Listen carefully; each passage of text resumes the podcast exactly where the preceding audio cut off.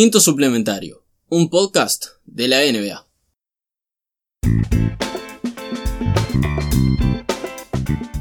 Bienvenidos a todos, una semana más, semana especial, semana que pasaron cosas, pero nos trae otro tema, Nicolás. Dedicatoria, Homenajes. galardones. Un día que nunca parecía llegar, porque esta persona viene jugando hace 45 años más o menos. Más años de lo que estaba jugando. Tiene más años de carrera en la NBA que años de vida. Sí, sí, sí. Hizo, no sé, una, un, un proceso de clonación, duplicación. Y se quedó básicamente en nuestra memoria colectiva del deporte. Si no saben de quién estamos hablando, si decimos el nombre Vince Carter, creo que ya se entiende mejor el chiste y se entiende mejor la joda. Pero ah, vamos a hacer un episodio dedicatoria a la carrera y trayectoria del el señor Vince, que hace dos días en el podcast de Winging It, de The Ringer, con sus 43 años, anunció justamente que se retiraba oficialmente del básquetbol profesional en la NBA. Un mes antes, justamente, del resumen de la temporada. Igual era algo que sabíamos desde aquella suspensión el 12 de marzo, 11 de marzo, por ahí. Aquel partido contra los Knicks, que entra a meter los libres y lo dejan tirar y esas cosas. El último tiro este, logra acer- acertarlo, es un Sí, triple claro. este, en los últimos segundos del partido. Era algo que faltaba la formalidad, pero ya sabíamos que esta era la última temporada, supimos que se iba a ser el último partido, se notó en la cancha entre los jugadores. Y bueno, quedaba eso, quedaba decir cuándo daba el paso al costado y, y dejaba de jugar profesionalmente, básicamente. Van, y no creo que juegue mucho más al básquet. Todo este tipo de deportistas aborrecen después el deporte que practicaron. Les encanta más este, hablar y o jugar al golf. jugar como cierto, O cierta persona. cierto, cierto este, talento que no vamos a mencionar porque no vale la pena mencionar. Ya lo hemos mencionado. Ya saben de qué estamos hablando. No toma nada personal. eh. No, estamos hablando claramente de Michael Olowokandi. Y vamos a hablar de Michael Olowokandi un poquito en este, este episodio. Qué increíble, qué transición. Pero queremos, este, no sé cómo querés arrancar esto, querés arrancar con una ya, digamos, hablar ya de este, sus principios, querés hacer una opinión general como jugador, querés Eso. dejar eso como final, No, querés arrancar ya con eso. con oh, sensaciones, re- recuerdos, Ok. eh, amor. Amor, Qué hombre. amor o desamor. Pero más que nada amor, porque sí, que, hombre, más que nada en estos últimos años de su carrera, que básicamente se reconvirtió en una especie ya de, mentor para una generación mucho más joven, este, que pasó, digamos, más años que, su generación. Ah, y logró reco- reconstruir su juego también pasando los años, lo cual me parece algo bastante admirable. No tratar de desgastar su cuerpo consiguiendo lo imposible. Sí, igual dejó a cuenta gotas un par de, Ah, obvio, de recuerdos. de, re- de momentitos este que recordaban lo especial que era. En cierta parte me recuerda a Manu Ginóbili en sus últimos años, que también Claro. cada tanto nos regalaba esos este, momentos de- del argen- argento europeo lunático que, que fue al entrar este, en la liga. Y además también la posición, que pasó a ser más un forward, un alero, que ese escolta que era en sus principios. También por un tema de... Tenía manejo, pero tampoco tanto. La, actual demanda de sus dos guards mucho más manejo, mucho más tiro exterior. Cosa que él con los años fue consiguiendo, pero claramente su gran virtud fue su capacidad atlética, su capacidad de ir al aro. Y también su un poco la defensa, más por físico que por capacidad. Era un estilo, Ofensivo. claro, un estilo ofensivo más ah, este, amenazador, apabullante si se quiere. Claro. Estoy intentando pensar en una comparación actual y no se me ocurre. O sea, del Vince, de, del mejor momento de Vince con un jugador actual. Sí, exacto. Me gustaría decir Zion, pero No, Zion es, es Barkley. Zion es Barkley, es pintado cierto. todo entero. Zion es Barkley. Petizo, gordo. mucho. Pero creo que tiene elementos de Vince también. Sí, pero pensaba más exterior, la cosa que no hay nadie que no sepa tirar. Bueno, Es un requisito ya para entrar a la liga. dice Ben Simon que se, se saltó el cuestionario. Eh, Me alegro que hayas golpeado a Ben Simmons. Creo que hace tiempo que lo hacíamos. el episodio pasado. El episodio pasado lo hicimos. Sí. Qué poca memoria que tengo. O es tan recurrente. No. Ese recuerdo de, de Carter es algo que te planteaba yo antes de arrancar. De un recuerdo que capaz que un poquitín, poquito sobrevalorado por la espectacularidad, el, Dunk Contest. Insanity, Arcana. Es que Half Man, Half Amazing, como se Claro. decía. tuvo un impacto muy fuerte. Es el que los Toronto Raptors le tienen que agradecer por toda su vida, Una toda la franquicia, Una estatua fuera de Arcana Center. porque la diferencia entre Vancouver Grizzlies y Toronto Raptors se llama Carter. muy este Punto. sí, muy aparente. La única forma que tuvo de sobrevivir la franquicia en Canadá fue eso. Si no, seguía el mismo camino que ir a Memphis o a Ujú. Sí, no, Tampa. yo obviamente la popularidad del deporte en el norte se, le debe enterito a Vince Carter. Y por sucesión, el anillo, todo. Sí, sí. Yo creo que también este, si vamos a... Lo estuve pensando. Después de Vince Carter, creo que el, el otro jugador que va a ser más influyente, este, en general, Kyle Lowry. Sí, y Y en menor medida Kawhi Leonard por haberles conseguido anillo. No, Pero para mí Kyle va a ser este. bueno, está, es, el- es la insignia. Y veremos pues con Pascal qué pasa. buena, buena, buena pregunta. Es, es más a futuro. Pero eso, me queda como que su influencia fue tan grande y, su, y era tan espectacular que se lo termina considerando como un jugador mejor de lo que fue. Fue muy bueno, fue nivel All-Star, fue muchas veces All-Star, merecidas, pero no fue una estrella, digamos. No entra al círculo de las grandes estrellas de la liga. Eso es cierto, nunca tuvo la capacidad de él mismo poder llevar un equipo hasta, hasta el final. También hay mucho what if, digamos, Está claro. en aquel, por ejemplo, en los primeros años de Vince con Tracy McGrady en Toronto. Puedes ponerte a pensar qué hubiese pasado si los dos hubiesen, digamos, este, jugado más años juntos, porque Tracy se fue creo que el segundo año de Vince en Toronto. No me acuerdo, debe estar en el guion. Eh, Estoy seguro que sí, sé que, que Sí, partir del segundo Tracy se fue. O sea, jugaron poco, pero claro, o sea, fue una dupla bastante este, explosiva y dinámica en la cancha que te queda con ese pensamiento de che, si esos dos hubiesen jugado un poquito más, tal vez Toronto, la historia de Toronto hubiese cambiado. No sé, es, es peligroso jugar el juego de, la, de las No, suposiciones. claro. Solo que la memoria colectiva lo pone en un lugar por cariño que capaz que estaría ese escalón más abajo. Sí, sí. No, Como decías hoy, con Tracy, con Allen Iverson. Con- eh, Nash está ahí en el medio, a mitad camino. Por los dos MVP se lo recuerda un poquito más, mejor, digamos. Grant Hill también es, es alguien que, re- que me viene a la mente, pero creo que Grant Hill fue más una, Claro. un factor de mala suerte que otra cosa. Ese lugar donde está Wade, por ejemplo, que no llega al punto de la mesa de los. Fue gigante, pero está, está ahí, ahí. está ahí, pero no, no entra en la mesa Está, de los está- gigantes. está golpeando la puerta, digamos. Es- seguro LeBron lo hace entrar porque es amigo, pero queda ahí, con Melo, toda esa gente.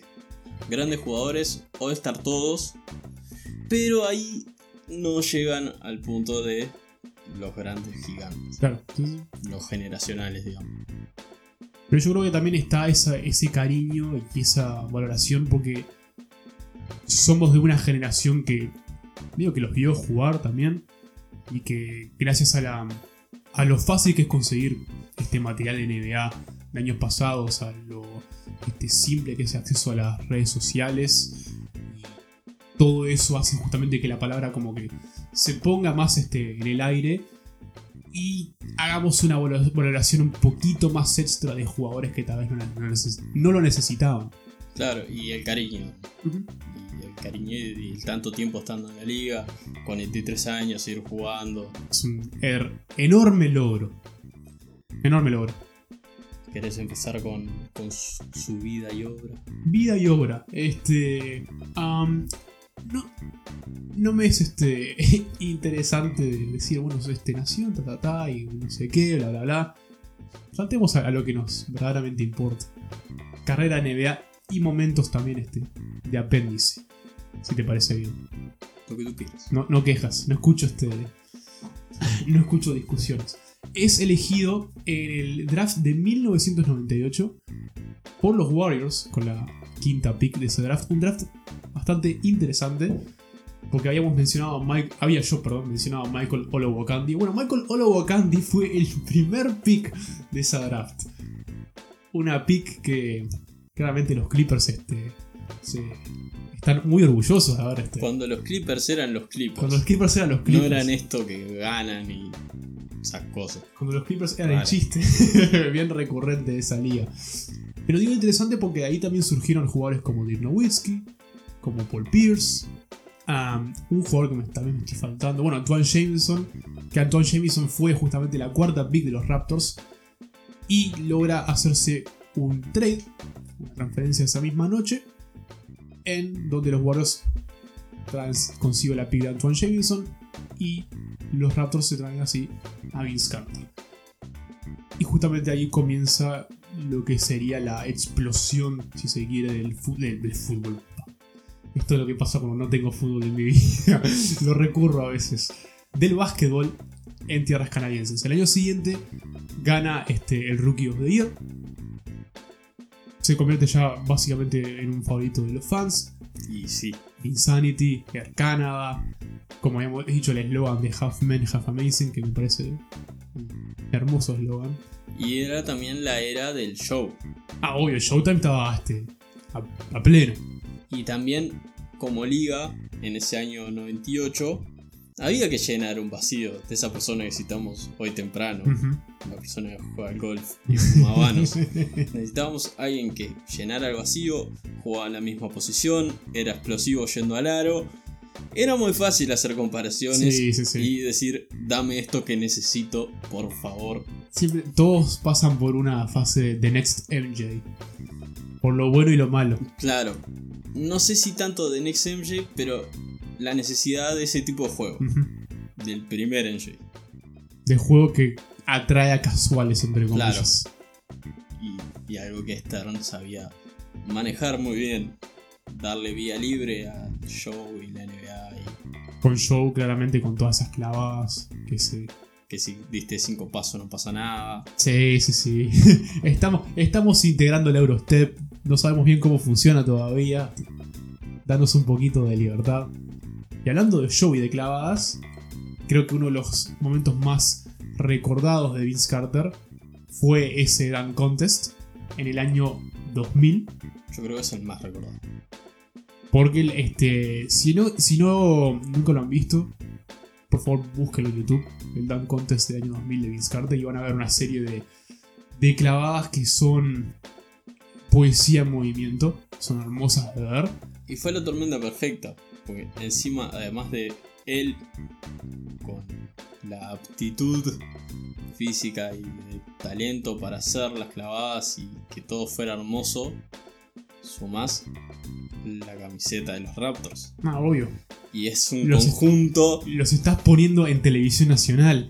No, y lo linda que era la camiseta de Ah, los bueno, Raptors. sí, también. Esa púrpura es. Entonces, clavas las dos cosas y era. O sea, no, no- no hay nada que pueda salir mal acá. Mi momento preferido de ese Dunk Contest es en el, la última clavada de Vince, que es bestial, y sabe que él ganó. O sea, se da cuenta y básicamente se va y mira la cámara y hace la demanda. It's over. It's over. Y ese momento se convirtió en un GIF, básicamente, este, en el mundo de la Usamos NBA. hasta el día de hoy. Lo usamos hasta el día de hoy. Para que se den cuenta lo, lo- lo importante que fue todo ese evento. Bueno, como hemos dicho, se atribuía enormemente la popularidad, este, el interés del básquetbol en tierras canadienses. Y bueno, sacando todo eso, los Raptors medio como que tratan justamente de convertir este, al equipo en un, un candidato al título. Pero nunca logran llegar No, sa- no salió bien. nunca sale. Mencionado anteriormente la dupla con McGrady. McGrady lamentablemente se va de los Raptors este momento temprano. Vince este, los empuja, este, por lo menos logra este, llegarlos a playoffs, pero nunca logra dar este, el paso siguiente para llegar a una final o una final de conferencia.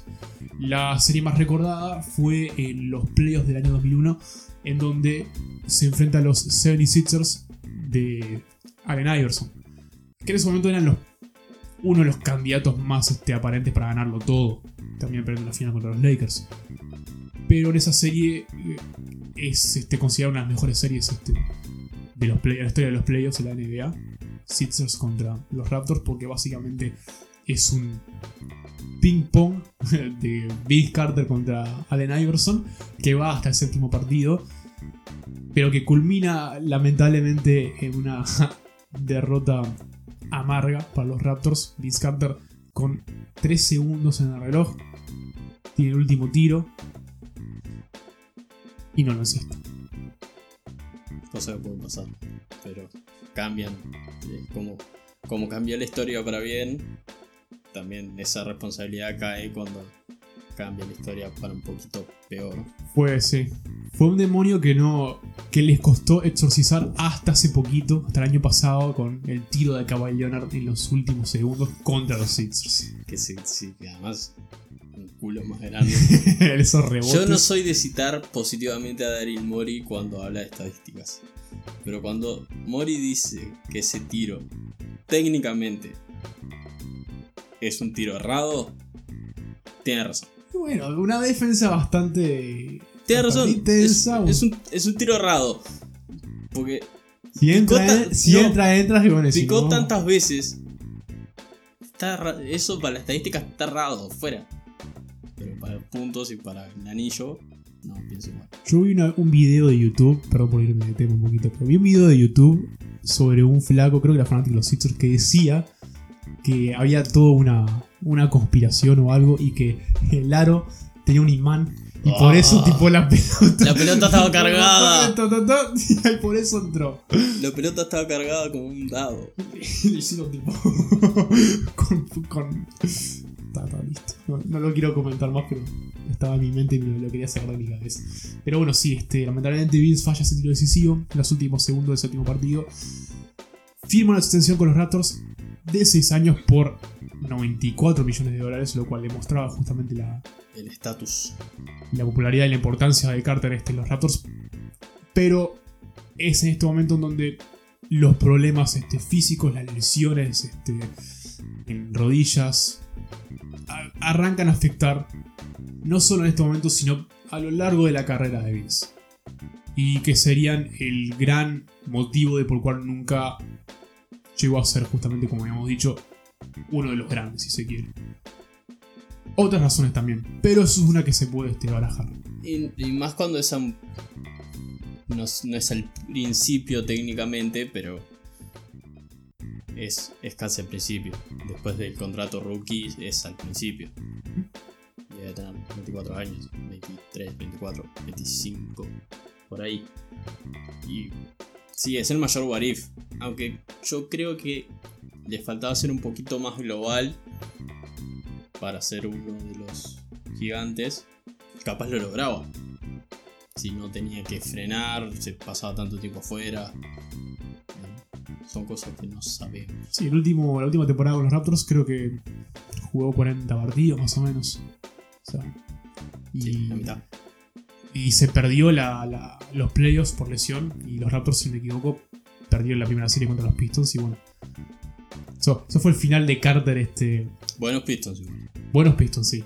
Pistons que en un año, año siguiente logran este, ganar el campeonato de los Lakers. Ah, pero no es, no es el final. Bueno, sí es el final como jugador. Pero no era el final de Toronto. Perdón, no era el final de Vince Carter en los Raptors. Porque se comenzaba a a gestar un malestar en la organización de Toronto.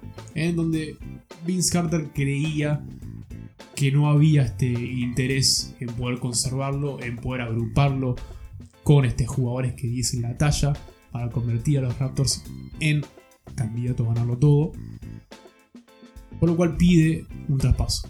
Traspaso a un equipo que por lo menos logre este, llevarlo a esa, a esa cima. Y fueron unos años bastante duros para los Raptors porque, bueno, años no, pero meses, un periodo bastante duro para los Raptors porque en ese momento muchísimo rumor, muchísimo eh, él dijo, ella dijo, ta ta ta.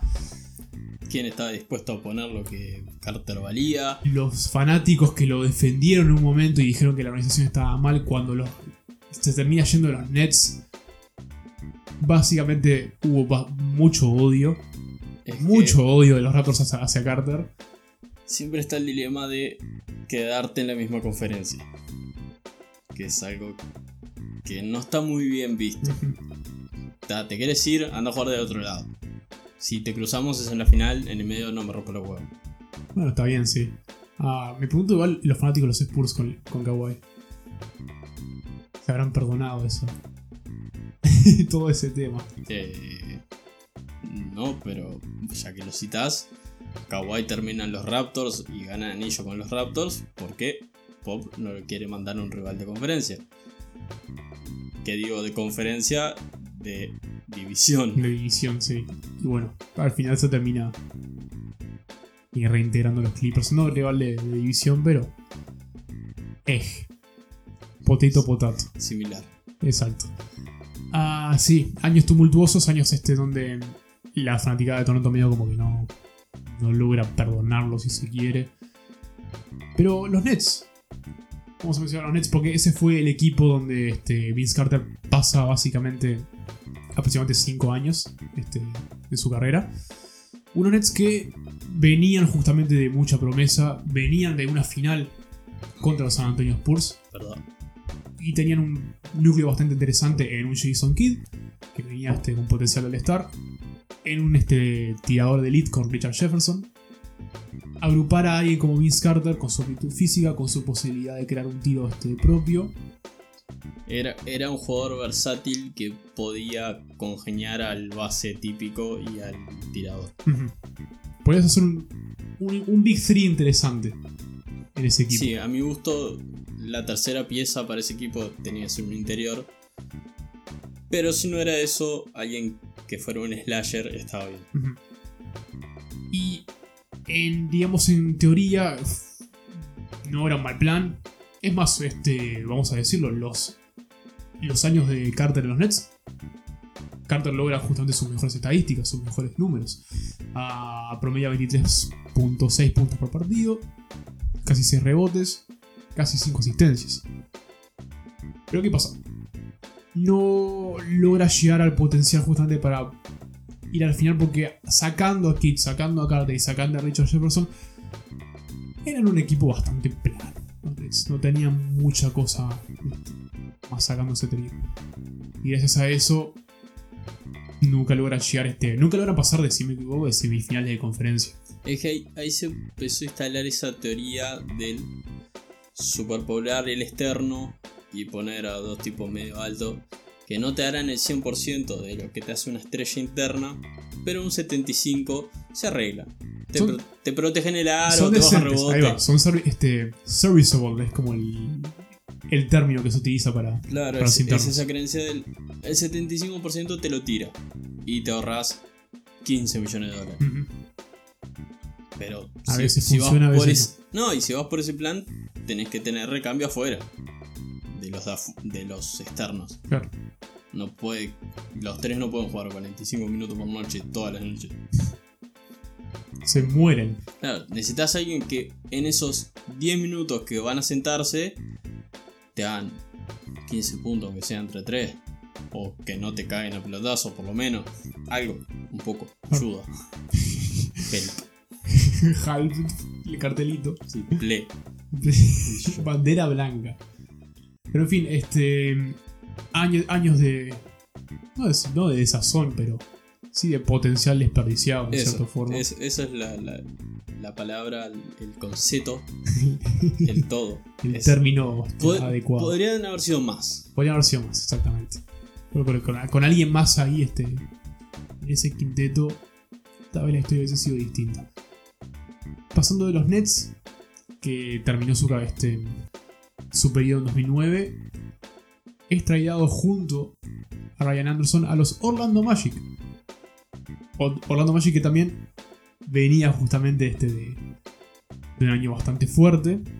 2010 en verdad. No, 2009. 2009, sí. 2009.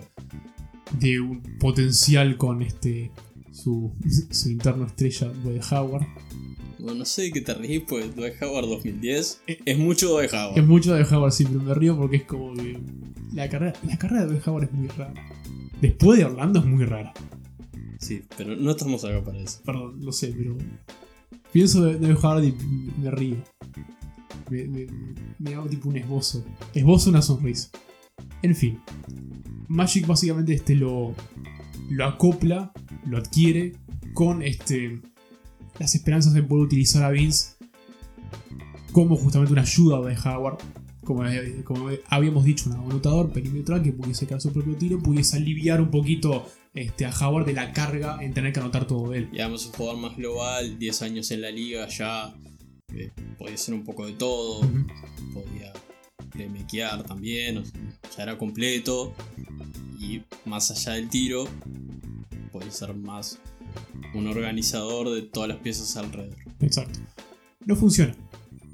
Sorpresa.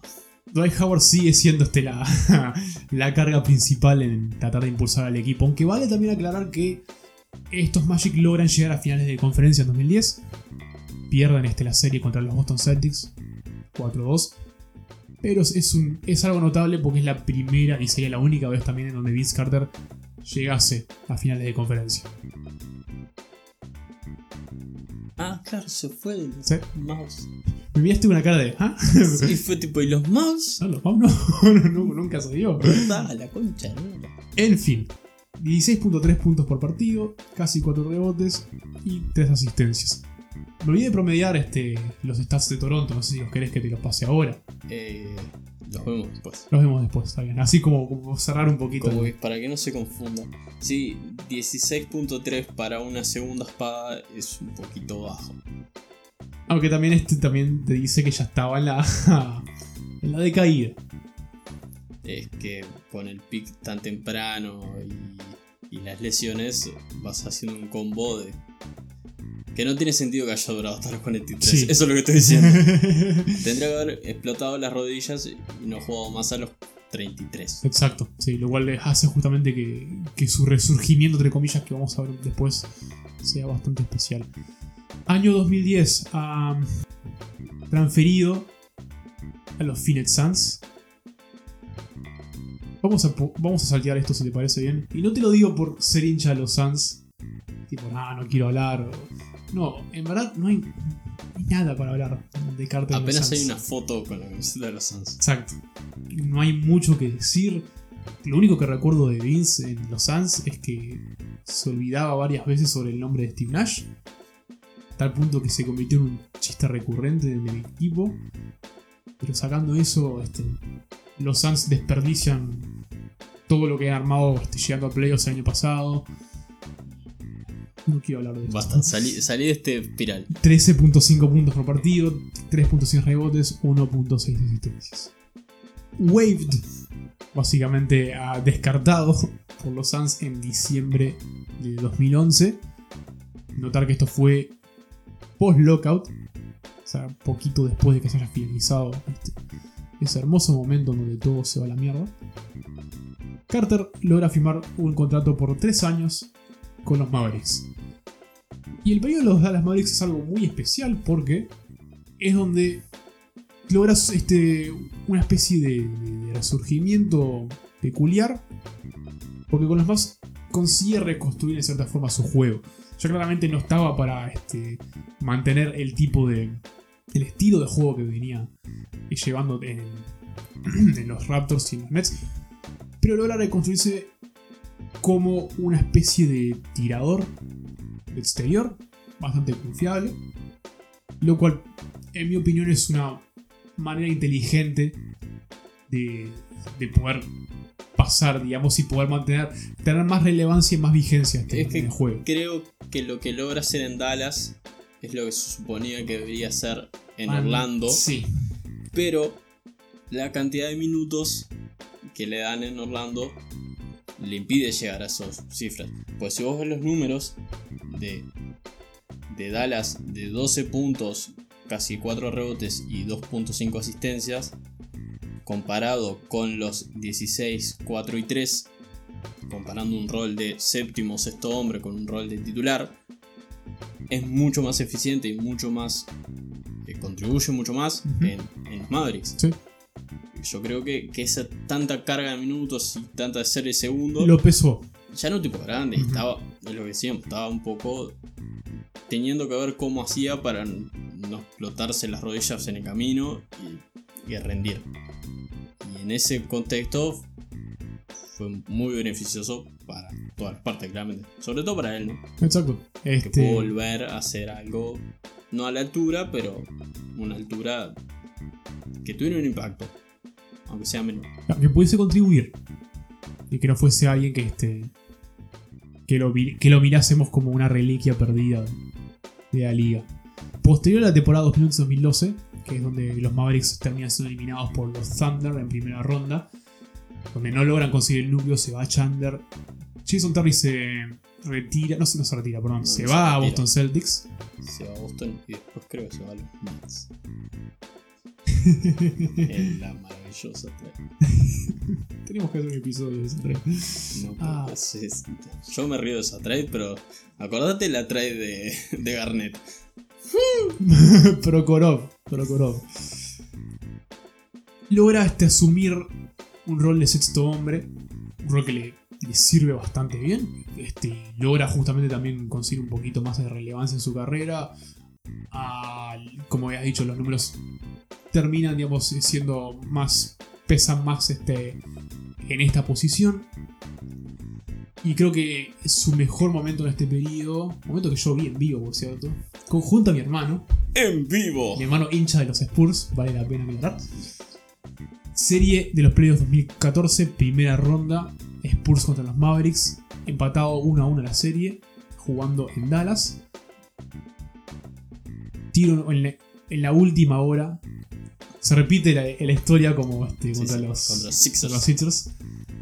Pero que logra este, anotar ese triple en, en el último, último segundo. Y logra darle a los Mavericks la ventaja 2-1. Ah, los Mavericks tenía- terminan perdiendo la serie de 7. Pero este fue, fue una demostración de lo, de lo, de lo diver- inte- increíblemente divertidos que eran esos Mavericks, en cierta forma. Que no está el recuerdo de eso. Se los cree más, más como armaditos, más estructurados y eran medio una fiesta. Eran las fiestas. Este, tratando justamente de pensar en todo ese plantel. Porque ya no estaba más. Y tampoco. No. Era. Era Darren Collison. Darren Collison era. Mini Darren Collison. Era el, era el base. Darren Collison era el base. Jason Kidd jugando como sexto hombre. Bueno, Nowitzki con la barba gigante que tenía. No, Jason Kidd no, Vin Carter. ¿Eh? Vin Carter era el sexto. Ah, no, es- no, Di- Di Nowitzki. No, pero dijiste Jason Dije Kidd. Jason Kidd, no, no sé por qué. Pensé, pensé en ¿Qué que. año es? Eh, uf, uf, uf. No estaba Darren No Collison, ¿eh? estaba Collison. No, Se fue antes entonces. el base era José Calderón. José Calderón. Ah. Con Monta Ellis de 2. Ah, sí, Después estaba Jay Crowder de 3 en su modo de ahora. qué murra eso. Más, boludo. Después tenías a Dirk y el. eh, Brandon Wright debía ser el Brandon titular. Wright, sí. sí, supongo. Y después tenías a Vicente y a John Marion con 140 años cada uno entrando al banco. Y la promesa de Shane Larkin como base suplente. Promesa que no llega a nada. ¿Cómo Obvio, llegaron a playoff ese? ¿Cómo llegó a playoff ese plantel? Es misterio. Porque Dirk estaba en la droga. Sí. Le quedaban años todavía. Y Monta era bueno. Ah, comparado con todo el resto. sí, sí, sí, está bien, está bien. Ahí te lo, te lo doy. Está, eso. Horror. Pero anduvieron bien. Y yo me confundí. Claro, no, no llegó al anillo. ¿Quién Dallas? Eh, no, sí, me dijiste sí, claro, llegó al anillo. ¿Lo qué? Carta. ¿Cómo? ¿No llegó al anillo? ¿Qué? Ah, no, fue el año antes. Ah, No llegó al anillo Carter. ah, ¿Estás jodiendo? yo tengo esta, esta laguna mental que siempre vuelve de que Carter tiene un anillo. Capaz que porque yo quiero que tenga un anillo. ¿Qué, que en mi mente me dice, en Dallas lo ganó, en Dallas lo ganó. No, No fue como tres años después de la, del anillo de edad. No, dos años después. Sí, tres años después. No, no, él llega, sí, él llega en 2011, pero llega hasta fin, fin de 2011. por eso. Está, pero no, no. Por eso es mi confusión. claro, Claro, no gana el anillo. No, esa es, Llega mi, después. esa es mi confusión. Claro, está, está. No, sí, pero es eso. El anillo lo gana Chandler y toda esa banda. Sí, después se va Chandler, tienen el núcleo. Claro, esa es mi confusión. No, no no estamos hablando de, de este tiro en 2014. Estoy Claro. hablando cuando él llega en Claro, 2011. está, está, sí, sí, sí. sí. No, es un año. Es Va, un- Son tres meses. sí. Eso. No, no podía estar tan. Claro, yo pensé que estabas hablando de, de los No. premios y dije, no, pará, son tres años. ¿De qué, No, estaba- no, ¿de qué estaba hablando? No, no podía estar tan. verga. Eh, así que se. Con este rol y este todo, se va. Adiós. 2014, se va. Chau, chau, adiós. Vicente, retírate. No. Negativo. No quiere hacerlo, porque encontró este, su vocación en la vida. Y es ser un maestro. No Pokémon, pero ser un, se- ser un mentor, ser un sensei a este, una generación, a una muchachada. Y arranca sus frutos de esta profesión con los Memphis, Memphis Grizzlies. No funcionó mucho. Pero igual tiene unos 3 años donde van a playoffs. Sí, bien, ahí. Pero igual era más la inercia de los Grizzlies. Sí, obvio, ya era este, el grit and grind. Que todavía seguía vivo en ese, en ese momento. No es ahora como. Bueno, ahora son preciosos.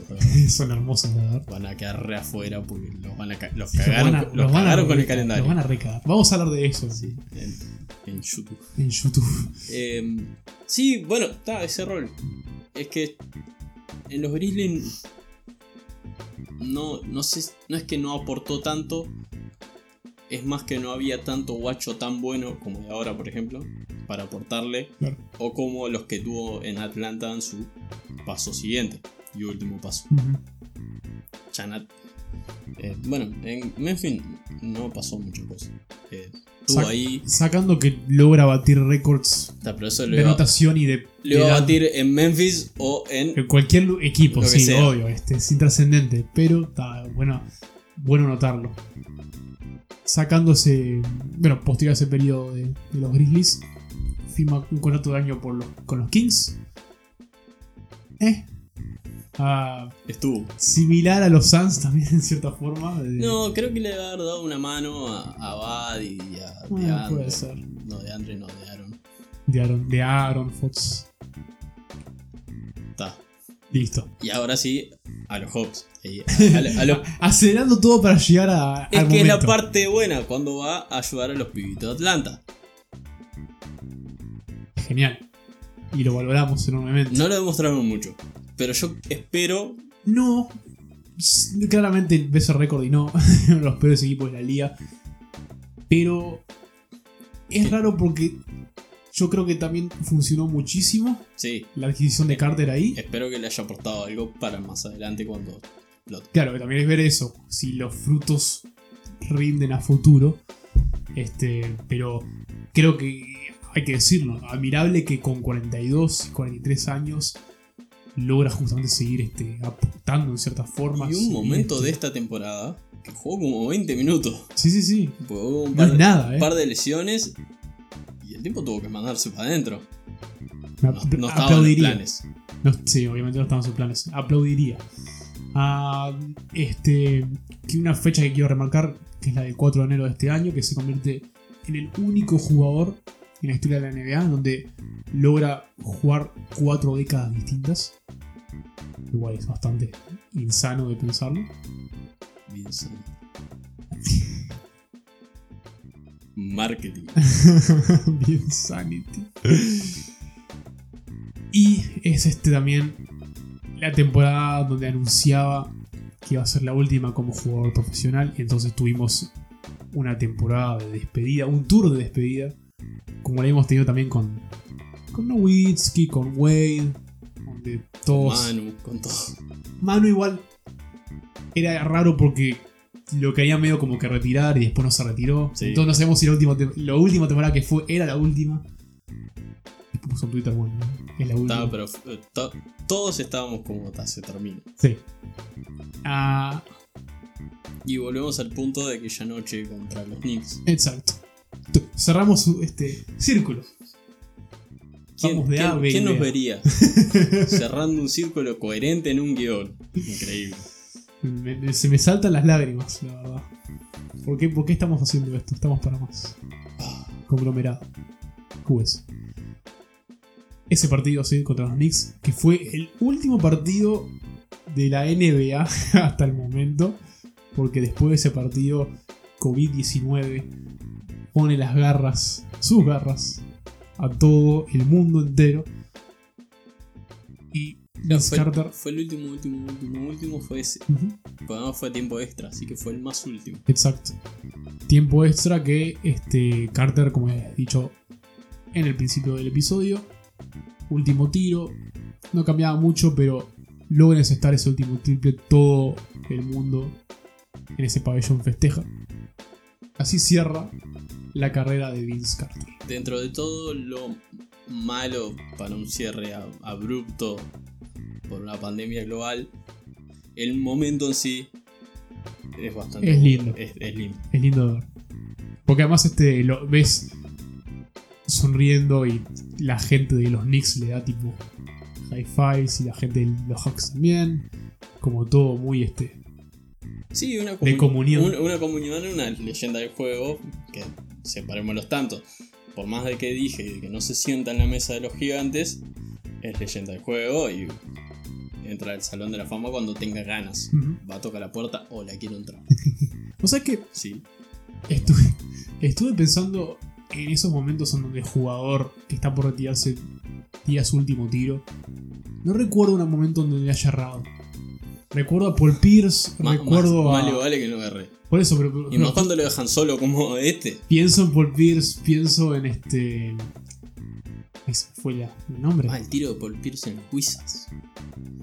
Asqueroso. Pero ahora tuvo una última temporada como Celtic. No, Honorífico. yo te digo el, el- el tiro que valía. Sí, sí, sí, el tiro, que E- valía. ese El tiro tiro- de retiro. sí, Ese sí. tiro fue importante. Tiro de los Wizards y. ¿Y por qué se me fue? Ah, Wade. Ah, sí. También. Que hizo cualquiera en esa última temporada. Hizo pa. El partido contra los Warriors de Wade es cualquier hermoso. cosa. Es hermoso ese partido. Ah, y bueno, eso es, este, fue la carrera, fue la trayectoria. No sabemos cómo va a encarar ahora Carter en su vida post jugador. Estuvo. Tuvo momentos de ah, comentarista en la mesa de los Hawks.